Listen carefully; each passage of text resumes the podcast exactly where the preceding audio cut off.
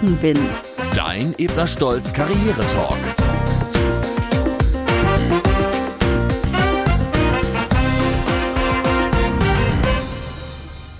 Vom Studium in die Festanstellung, ein neuer Chef oder neue Arbeitsumgebungen. Immer wieder gibt es Veränderungen in unserem Berufsleben. Die einen können besser damit umgehen, die anderen weniger gut. In Teil 2 zu unserer Podcast-Folge zum Thema Veränderungen gibt es heute jede Menge Tipps und Hilfestellungen, die euch bei Veränderungen helfen sollen. Mein Name ist Karin Burmeister. Ich bin Beraterin und Sparringspartner für Unternehmen. Und heute bin ich wieder hier im Süden bei Ebner Stolz in Stuttgart und darf Christian Lackner begrüßen, der auch schon in der ersten Folge dabei war. Hallo, Herr Lackner. Hallo, Frau Burmeister. Ich freue mich, Sie wiederzusehen. Ja, ich freue mich auch. Falls ihr, liebe Hörerinnen und Hörer, die erste Folge verpasst habt, dann hört unbedingt nochmal rein. Heute wollen wir uns mal ein paar Beispiele aus der Praxis anschauen und darüber sprechen, wie man denn dann mit der jeweiligen Situation beziehungsweise mit der Veränderung, die da entsteht, am besten umgeht. Wir wissen schon, Veränderungen erzeugen alle möglichen Gefühle und das ist bei Menschen unterschiedlich. Und heute wollen wir wissen, wie gehen wir denn am besten damit um. Herr Lackner, ich gehe noch mal ein auf das Beispiel aus der ersten Folge. Da haben Sie uns nämlich erzählt, dass Ebner Stolz neue Arbeitsorganisationen eingeführt hat von dem klassischen Einzelbüro, aber es können Sie besser erklären, in New Work neue Großraumbüros, neue Arbeitswelten. Und das ist ja eine Veränderung, die dann Ihren Bereich oder jeden aus Ihrem Umfeld betroffen hat. Wie war das? Genau, das war also, es hat nicht ganz Ebner Stolz betroffen, sondern nur äh, einige Teams. Ja, wir sind ja immer noch hier im Kronkarree in Stuttgart. Aber vier Teams sind in den Phoenixbau umgezogen. Und wie ich das in der ersten Folge ja schon erklärt hatte, wurde uns das sehr gut kommuniziert, was der Plan mhm. ist, wie das aussehen wird und was Veränderungen dann auf uns zukommen werden. Und ich habe also ganz ehrlich, ähm, ich bin zwar ein etwas komplexer Typ, aber eigentlich sehr unkompliziert, ähm, war das für mich jetzt nicht so ähm, ein großes Problem. Ja. Mhm. Ich habe das eher so auf mich zukommen lassen. Aber natürlich gibt es schon Veränderungen, wo ich dann auch gedacht habe, ja, schaue ich mir mal an, mhm. äh, wie das dann sein wird. Und ich hatte es ja schon gesagt, das ist nicht nur meine Meinung, sondern die von unserem ganzen Team, dass das eine sehr positive Veränderung war, dass wir als Team einen guten Schritt nach vorne gemacht haben. So jetzt im Detail, wenn ich überlege, was ist denn anders? Woher kommen wir? Wie arbeiten wir jetzt? Es ist so, dass zum Beispiel keine festen Arbeitsplätze mehr gibt, mhm. sondern man muss sich über ein Buchungssystem, über eine App jeden Tag oder für eine Woche im Voraus seinen Arbeitsplatz buchen. Das ist was, wo ich ehrlich gesagt noch nicht ganz unter Kontrolle habe. Mhm. Das ist das, wo ich mich vielleicht am schwersten mit tue mit der Veränderung.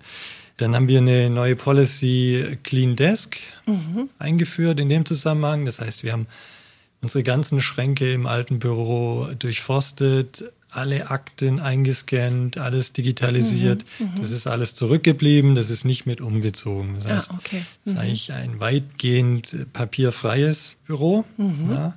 Für mich war es jetzt eine, sag ich mal, eine kleinere Veränderung. Ich hatte nicht viele Akten, nicht viel Papier, aber manche Kollegen Kolleginnen, die hatten schon äh, sehr, sehr viel Papier mhm. im Büro. Mhm. mhm. Wenn ich die jetzt anschaue, die kommen auch sehr gut klar damit, ja, ja, im papierlosen Büro. Und diese Clean Desk Policy, die bedeutet dann auch, dass man morgens an ein Schließfach hingeht, seine Tastatur, seine Maus, sein Headset, sein Stift und vielleicht noch äh, ein Foto von dem oder der mhm. Liebsten mhm. in so einem Korb drin hat und das dann einen Arbeitsplatz bringt und äh, abends wieder aufräumt. Ja? ja. Dass am nächsten Tag eine andere Person dort arbeiten kann. Mhm. Und es sieht vielleicht ein bisschen steril aus, nichts personalisiert ist. Mhm. Alle Büros sehen gleich aus, mhm. aber dafür kann man morgens, wenn man reinkommt, direkt rangehen und mhm. loslegen. Ja. Wenn ich jetzt mal so ein bisschen hinter diese rein äußere Form schaue, Herr Lackner, ne? Ihnen ist es ja offenbar selber ganz gut gelungen. Aber bei so einem Beispiel haben Sie jetzt gleich verschiedene Persönlichkeitsmerkmale angesprochen oder Lebensmotive, die da betroffen sein könnten. Ne? Also ich verliere vielleicht mein Einzelbüro, ich verliere vielleicht Status. Jetzt bin ich einer Ja. von vielen in einem großen Büro. Das kann mich ärgern. Ich verliere vielleicht mh, Ruhe und Sicherheit. Vorher war ich für mich, keiner konnte hören, was ich erzählt habe. Jetzt plötzlich sitzen die Kollegen um mich rum. Es ist unruhig. Vielleicht fühle ich mich sogar zunächst kontrolliert. Das ist eher unsicher. Dann haben Sie über Clean Desk gesprochen. Das hat was mit Ordnung zu tun. Ordnung ist auch ein Lebensmotiv. Menschen, die das ganz niedrig haben, die mögen ihr Chaos. Die möchten gerne ihren Schreibtisch wieder so vorfinden, wie er am Tag davor war. Denen wird auch ganz viel genommen. Ja, das heißt, so hinter der äußeren Form passiert ganz viel, wo der eine oder andere in den Widerstand gehen kann, weil er oder sie die eigenen Lebensmotive nicht mehr so leben kann wie vorher. Haben Sie das auch beobachtet in dem Team? Ja, zum Teil schon. Also jetzt nicht unbedingt bei mir selbst. Natürlich habe ich mich gefreut über ein Einzelbüro, eine Altenbüroumgebung, aber ich hänge da nicht so an dem Status dran. Ja. Es ist auch so, dass wir Einzelbüros haben in der neuen Umgebung. Es ist Ah, nicht ein okay. großer offener Bereich. Okay. Es sind äh, verschiedene offene Bereiche, aber es gibt auch Einzelbüros. So ist so ist das gelöst. Und dann gibt es auch, wenn Sie jetzt äh, das Thema Geräusch ansprechen, natürlich gibt es die Personen, die etwas lautere Stimme haben, gerade am Telefon. Und da war dann schon so die Befürchtung, oh Gott, dann müssen wir das halt mithören, ja, deren Gespräche und teilweise auch private Gespräche. Wie geht man damit um? Ich wüsste jetzt nicht, dass das ein großes Problem war letztendlich. Ja, wenn es wirklich vertrauliche Sachen sind, haben wir so Telefonzellen geschaffen, ja, so abgesonderte Bereiche, die auch schallgedämpft sind, wo man sich dann zurückziehen kann, auch äh, wenn man mit dem Mandant irgendwas Vertrauliches besprechen will. Also Sie haben sozusagen organisatorische Lösungen gefunden, um Ja. diese Widerstände, die entstehen können im Umgang mit der Veränderung, um denen irgendwie dann Auswege zu bieten. Ne? Zu sagen, nee, du hast trotzdem noch ein Einzelbüro oder ja, Genau. du kannst trotzdem noch dich zurückziehen oder ähnliches, so dass die Veränderung erträglicher wurde für Menschen, die damit ein Thema haben. Und das war auch, jetzt komme ich nochmal drauf zurück, äh, dass uns das sehr gut kommuniziert wurde und wir schon so ein bisschen äh, unsere Befürchtungen da platzieren konnten und dann wurde das auch entsprechend berücksichtigt und umgesetzt. Jetzt diese Persönlichkeitsmerkmale, die Sie erwähnt haben, Status, vielleicht hat da jemand noch richtig zu knabbern dran, dass er jetzt kein Einzelbüro oder Chefbüro mehr hat. Ich beobachte das nicht bei uns im Team, ja. Bei uns ist es auch so, dass der Chef äh, sich mal in einen offenen Bereich reinsitzt und ich sehe das eigentlich eher positiv, dass dann irgendwie auch die Hierarchiestufen irgendwie ein bisschen näher zusammenkommen und dass da die Abstände ein bisschen geringer werden. Aber ich kann mir schon vorstellen, dass da auch andere ähm, Typen gibt, denen das sehr wichtig ist vom Persönlichkeitsmerkmal und die dann eher daran zu knabbern hätten. Ja. Genau, ja. Ja, und das ist so ein bisschen, also ich will Ihnen ja gar kein Problem einreden, was Sie offenbar nicht haben. ne? Aber das ist natürlich so ein bisschen das Thema jetzt hier. Was mache ich, wenn ich eben doch eine Schwierigkeit habe, mit einer Veränderung umzugehen, weil es mich erheblich in meinem Bedürfnis trifft? Ne? Oder zum Beispiel, weil es Unsicherheit bei mir selber erzeugt. Ne? Oder sich beobachtet fühlen ist auch etwas, was eben für manche Menschen dann schwierig ist. Ne? Herr Lackner, haben Sie denn noch mal ein anderes Beispiel, wo Sie in Ihrer beruflichen Laufbahn mit einer größeren Veränderung umgehen mussten und die Ihnen nachhaltig gut gelungen ist? Da fällt mir die Bestellung zum Wirtschaftsprüfer vor vier Jahren ein. Das war schon ein, eine etwas größere Veränderung natürlich. Ja, man äh, erlebt da so quasi einen Rollenwechsel, dass man vom Prüfungsleiter dann in den Beruf des Wirtschaftsprüfer reinwächst. Ja, diese Veränderung muss man annehmen. Das kann auch Ängste bei einem hervorrufen oder, oder Stress mit sich bringen. Ja klar, man hat die Verantwortung plötzlich, ne? Genau, man hat da jetzt, äh, gleich ganz andere Themen, in der man in der Verantwortung steht. Ja, man ist der Hauptansprechpartner beim Mandant. Man ist so quasi die letzte Instanz. Man muss das eigenverantwortlich den Prüfungsbericht unterschreiben. Genau. Ja. Also das heißt, um nochmal auf die Lebensmotive zurückzukommen, da kann man schon Sorge entwickeln, also Thema emotionale Ruhe, ne? Ups, jetzt habe ich plötzlich die Haftung ja auch für alles, ne? Der ein oder andere mag vielleicht auch nicht im Mittelpunkt zu stehen und der einzige Ansprechpartner zu sein. Ne? Menschen mit einem hohen Anerkennungsmotiv könnten wirklich Angst bekommen, oh, was ist, wenn ich scheitere? Ne? So. Also das heißt, ich habe eine neue Rolle und damit ist jetzt alles Mögliche verbunden. Und diese Veränderung erzeugt Angst, Sorge, Stress, gegebenenfalls. So. Da gilt es jetzt erstmal, das zuzulassen und zu erkennen, ja, das ist jetzt so. Ne? Also ähnlich wie ähm, Lampenfieber vor einer Prüfung.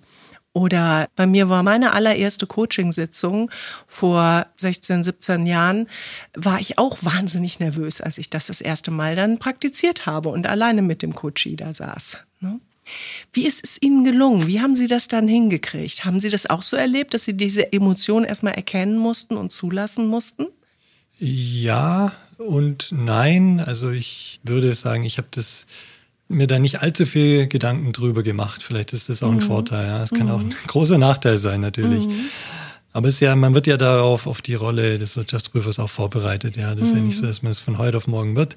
Man muss viel Zeit investieren, man muss viel lernen. Mhm. Das ist ein Handwerk, das man lernt und auf dem Weg dorthin begegnen einem ja auch diese Fragen, die dann mhm. vielleicht Stress auslösen können. Ja, mhm. wie gehe ich dann mit der Rolle letztlich um? Wenn es dann soweit ist, äh, dann äh, beginnt eine neue Zeit und dann muss man natürlich trotzdem damit klarkommen. Das weiß man im Vorfeld nicht unbedingt, mhm. ob es zu solchen Stresssituationen führen kann, zu Angst Angstzuständen, ja. ja. Man sagt ja dann auch oft, ja, die Hand zittert beim Unterschreiben des ersten Prüfungsberichtes. Ja. Ähm, Aha, und war das so? Ach, das weiß ich jetzt nicht mehr. Mittlerweile signieren wir digital, das ist ein bisschen anders, so, okay. aber am Anfang mhm. ist es schon ein spezieller Moment, muss man schon sagen, ja. Mhm. Ja, also wir sprechen im Coaching dann davon, dass wir sagen, gut, wenn wir es dann akzeptiert haben, also die Emotion erkannt haben und dann auch akzeptiert haben, dass die Situation jetzt so ist, dann wäre so ein nächster Schritt, das Schlimmste, was passieren kann, zu entkräften. Ne? Also sich zu sagen, was soll denn wirklich am Ende des Tages passieren? Ne? Und wie Sie gesagt haben, Sie sind optimal vorbereitet. Sie haben das alles gelernt. Ne? Im Zweifel haben Sie hier auch eine spitzenmäßige Versicherung, wenn doch mal irgendwas schiefgehen sollte. Also wirklich sich klar machen, ja, auch wenn ich mit der Veränderung nicht so gut umgehen kann, auch wenn ich da vielleicht mal einen Fehler mache, ich bin ja nach wie vor da und ich werde nach wie vor geliebt und ich bin nach wie vor ein handlungsfähiger Mensch. Das entkräftet auch schon mal und gibt dann den Boden, so eine Veränderung dann auch irgendwann richtig spannend zu finden und als Chance zu begreifen. Ne? Haben Sie diesen Punkt auch erlebt, wo Sie dann irgendwann gesagt haben, oh, jetzt habe ich da aber richtig Lust zu, jetzt finde ich das klasse, dass ich in dieser Rolle bin?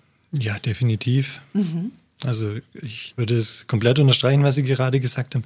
Mhm. Ich definiere mich jetzt ja nicht zu 100 Prozent. Christian Lackner ist ja nicht 100 Prozent Wirtschaftsprüfer. Ich habe ja auch noch ein anderes Privatleben oder ja, auch noch andere mhm. äh, Hobbys und so weiter. Mhm. Aber letztlich war das der Beruf, den ich gewählt habe. Ich finde ihn sehr spannender, sehr aufregender Beruf mhm. und der mir auch fast jeden Tag Spaß macht. Ja. Mhm. Mhm. Natürlich ja, gibt gut. es äh, bisschen kritische Momente hier und da bisschen Konflikte, die man lösen muss, aber das gehört zum Berufsbild dazu und ich denke halt, man muss da mit einem gewissen Maß an Flexibilität, an Leichtigkeit bisschen rangehen mhm. und nicht alles so verbissen sehen, dann, also das hilft mir persönlich zum Beispiel, ja, ja. dieses eher positive Mindset, ja, wird schon gut gehen, ich werde auf meinen Füßen landen. Wenn man alles zu verbissen sieht und äh, hinter jedem Baum quasi den Feind sieht, dann äh, ja. ist das eher eine Negativspirale ich denke, das ist nicht zielführend. Ja. Nee, da muss man mal ein bisschen Sie, den Kopf rausstrecken ja. und das große Ganze sehen. Ja. ja. ja, da bringen Sie einfach tatsächlich einen wesentlichen Faktor eben für diesen guten Umgang mit Veränderungen in Ihrer Persönlichkeit mit. Das ist tatsächlich das positive Denken. Ne? Und wir wissen ja, dass uns das zu einem großen Teil in die Wiege gelegt ist oder eben nicht und zu einem Teil auch frühkindlich sozialisiert wurde oder eben nicht.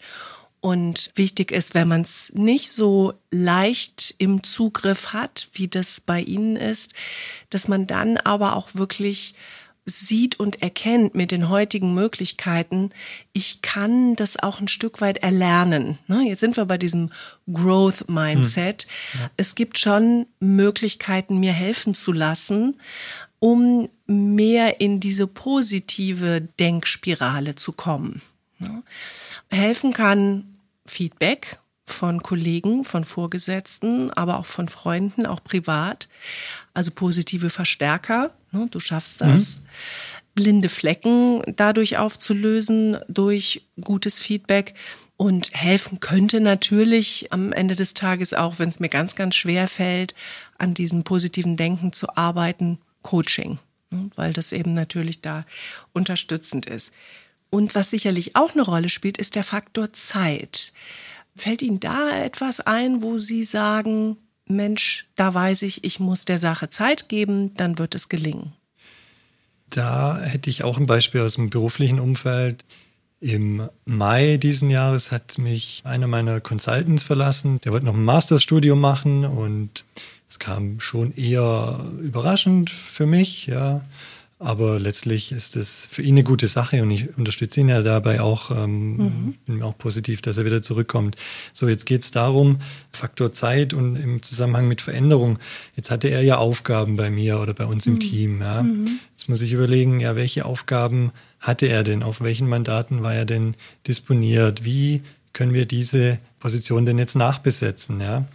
Und da ist es jetzt dann so, dass wir neue äh, Kolleginnen und Kollegen zubekommen und äh, jetzt kommt dieser Faktor Zeit. Ich kann ja nicht davon ausgehen, dass wenn die bei uns anfangen, dass die sofort wissen, was genau wir hier denn tun mhm. und was denn mhm. genau die Erwartungshaltung an sie ist und dass die genau dieselbe Qualität abliefern können wie jemand, der schon zwei, drei, vier Jahre bei uns ist. Ja. Mhm. Das heißt, wir müssen dort in die Ausbildung der neuen Kolleginnen und Kollegen gehen, denen erklären, was wir genau tun, was wir von ihnen erwarten, ja, dass es auch mal ein bisschen stressigere Phasen geben kann. Und über den Zeitablauf werden wir dann so herausfinden, ja, macht es denen überhaupt Spaß? Sind die richtig bei uns? Mhm. Liefern die die Qualität ab, die wir brauchen? Äh, kommen die mit dem Druck zurecht? Ja. Und ja. dann können wir so ein Vertrauensverhältnis aufbauen und letzten Endes geht es für mich als Führungskraft darum, kann ich mich denn auf meine Kollegen verlassen? Ja, mhm. wenn ich dem eine Aufgabe gebe oder ihr eine Aufgabe gebe, mhm. weiß ich, da kommt äh, die Arbeit in der Qualität zurück, die ich brauche. Ja, das klingt auch so ein bisschen nach Erwartungsmanagement. Ne? Ich gebe der Veränderung Zeit, ich lasse das zu, das erkläre ich der Mitarbeiterin oder dem Mitarbeiter und auch sicherlich Mandant und Mandantin und dann nehme ich dadurch ja auch schon Stress aus der Veränderung. Ne? Genau. Ja, gut. Also ich glaube, da haben wir jetzt viele Aspekte zum Thema Veränderung anhand Ihrer vielen Beispiele besprochen. Ich glaube, das ist jetzt Zeit, dass wir mal schauen, was unsere Hörerinnen und Hörer denn an Fragen mitgebracht haben. Ich habe hier eine Frage von Elif bekommen. Die schreibt, ich habe die Möglichkeit bekommen, mehr Verantwortung im Unternehmen zu übernehmen. Mein Bauchgefühl sagt mir, dass es dazu vielleicht noch etwas zu früh ist. Mein Umfeld traut mir das aber auf jeden Fall zu. Was soll ich machen? Tja, wofür könnte das ein Hinweis sein? Es klingt danach, dass Elif noch zögerlich ist, Sorge hat, dass sie es vielleicht nicht schafft, aber das Umfeld traut es ihr zu. Was fällt Ihnen dazu ein, Herr Lackner? Also ich glaube, da können Sie mich dann auch gern korrigieren. Sie sind der Coach, äh, dass man selbst ja sein größter Kritiker ist. Ja, man mhm. sieht ja sich selber und das, was man tut, immer sehr viel kritischer und die Lupe sehr viel genau drauf als das mhm. Umfeld, als andere Menschen das machen. Ja, von daher ist es schon eine große Hilfestellung, Umfeld einbeziehen und mal Feedback anhören. Ja, mhm. ich würde ihr jetzt raten, in 20 Jahren, äh, wenn sie sich jetzt die Frage stellt, hätte ich die Herausforderung annehmen sollen oder nicht? Wenn sie sie nicht angenommen hat, wird sie nie wissen, was sie verpasst mhm. hat. Ja, wenn mhm. sie sie annimmt, dann ähm, weiß sie, dass es ein, wahrscheinlich eine richtige Entscheidung war. Ja, mhm. Das kann man erst hinterher immer erst beurteilen. Aber ich würde ihr empfehlen, ja, mit äh, Selbstbewusstsein rangehen an die Aufgabe, immer Ja sagen, an die mhm. eigenen Stärken glauben. Nichtsdestotrotz muss man fleißig sein und seine Hausaufgaben machen, dass ja. es erfolgreich wird. Ja. Ja. Ich würde vielleicht noch ergänzen, Sie haben jetzt gesagt, Mann ist immer sein stärkster Kritiker. Viele sind das, aber nicht alle. Gibt auch welche, die sich geradezu überschätzen. Ne? Dass Elif sich wirklich hier nochmal genauer hinterfragt, was genau ist es denn, was mich zögern lässt. Ne? Das sogenannte Bauchgefühl kommt ja häufig aus irgendwelchen Erfahrungen, die ich mal gemacht habe. Und sind es eigentlich die, die jetzt auch in dieser Frage hier überhaupt maßgeblich sind? Ne? Also nochmal genauer hinterfragen, was lässt mich zögern, mhm.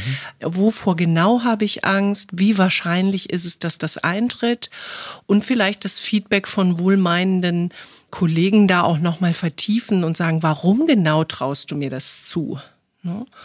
Und dann wirklich die Entscheidung nochmal auf den Prüfstand stellen. Genau. Ja, prima. Dann haben wir, oh, das ist auch äh, spannend, hier mal eine Frage von einer Führungskraft. Thomas hat geschrieben, ich bin Führungskraft und muss einige Change Management Prozesse in meiner Abteilung anstoßen. Wie nehme ich alle Mitarbeiter am besten bei diesem Prozess mit? Ja, Herr Lackner, wenn Sie erlauben, dass das ungefähr mein Lieblingsthema ist, lege ich da gleich mal los. Sie haben hier erzählt, wie gut es Ihrem Chef gelungen ist, den Change-Prozess ins neue Office gut anzustoßen durch intensive Kommunikation. Also ich kann empfehlen, erstmal sollte sich Thomas klar machen, dass er mit der berühmten Change-Kurve rechnen muss. Also nicht enttäuscht sein, wenn Mitarbeitende erstmal ablehnend reagieren. Dann sollte Thomas sich genau überlegen, hm, was steckt denn hinter den Widerständen? Im Change Management sagen wir immer mit dem Widerstand gehen und nicht gegen ihn. Nicht zu so tun, als wäre das Quatsch. Er ist ja da. Sich lieber fragen, was genau stecken denn für Sorgen und Ängste und Befindlichkeiten hinter diesen Widerständen. Und dann sich überlegen, wie kann ich die denn ausräumen? Auch dafür gab es hier einige Beispiele, wie Sie erzählt haben, dass Ihren Kolleginnen und Kollegen die Sorge genommen wurde, was neue Arbeitsformen, Ordnung, Status und so weiter anbelangt. Oder auch in eine neue Rolle zu kommen in der Führung eines Mandats. So, und wenn das alles so ein bisschen auseinandergefummelt ist, kommunizieren, kommunizieren, kommunizieren, kommunizieren, um die Mitarbeiter mitzunehmen und auch für die Veränderung zu begleiten. Und das war jetzt, Thomas, sehr, sehr kurz gefasst. Da können wir gleich mehrere Folgen mit bestücken mit dem Thema, aber vielleicht hat es ja ein bisschen geholfen. Haben Sie noch eine Ergänzung, Herr Lackner? Wichtig ist es halt, die Gründe darzulegen, warum etwas passiert. Wenn es mhm. intransparent ist, warum dieser Prozess angestoßen wird, dann verselbstständigen sich ja auch die Gedanken bei den Mitarbeiterinnen und Mitarbeitern. Ja, ja warum ist es jetzt so? Dann werden Gerichte gestreut ähm, und das kann man alles vermeiden, indem man von vornherein sagt, ja, aus den und den Gründen passiert das und das. Ja, die Awareness schaffen. Ja. Genau, ja, genau. Ja, prima. Dann danken wir euch für eure Fragen. Ich hoffe, wir konnten ein paar gute Tipps geben. Und wie immer gibt es jetzt auch nochmal die Learnings aus dieser Folge für euch zusammengefasst. Wir geben Rückenwind und das nimmst du mit.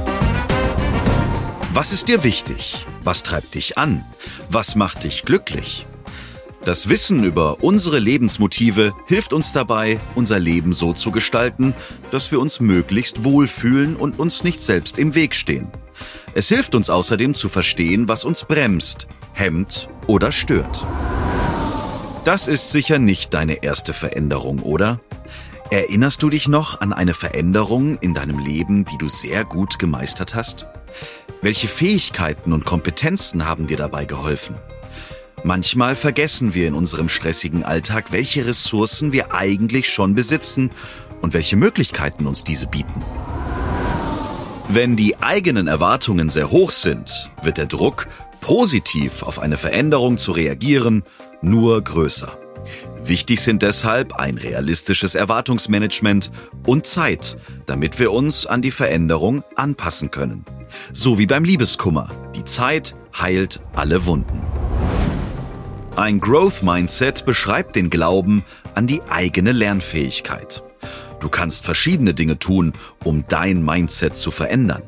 Visualisiere zum Beispiel deine Ziele, finde deinen inneren Motivator, stelle dich neuen Herausforderungen oder suche dir inspirierende Vorbilder. Ja, Herr Lackner, vielen Dank für Ihre Zeit und den tollen Austausch zum Thema Veränderungen. Ich denke, unsere Hörerinnen und Hörer konnten den ein oder anderen Tipp mitnehmen und schauen jetzt vielleicht ein bisschen anders auf das Thema Veränderungen. Die müssen nicht das Schlimmste bedeuten. Und im Zweifel, kurz zusammengefasst, die Kernaussage, love it, change it or leave it. Vielen Dank, Herr Lackner. Vielen Dank, Frau Burmeister, dass ich hier sein durfte. Es hat mir großen Spaß gemacht und ich hoffe, ich konnte ein bisschen Mehrwert beitragen zu. Ja. Absolut. Ja, und wenn ihr, liebe Hörerinnen und Hörer, noch auf der Suche seid nach einer beruflichen Veränderung, dann schaut gerne mal auf der Ebner Stolz Karriereseite vorbei. Den Link dazu packen wir euch auch in die Show Notes. Rückenwind. Dein Ebner Stolz Karriere Talk.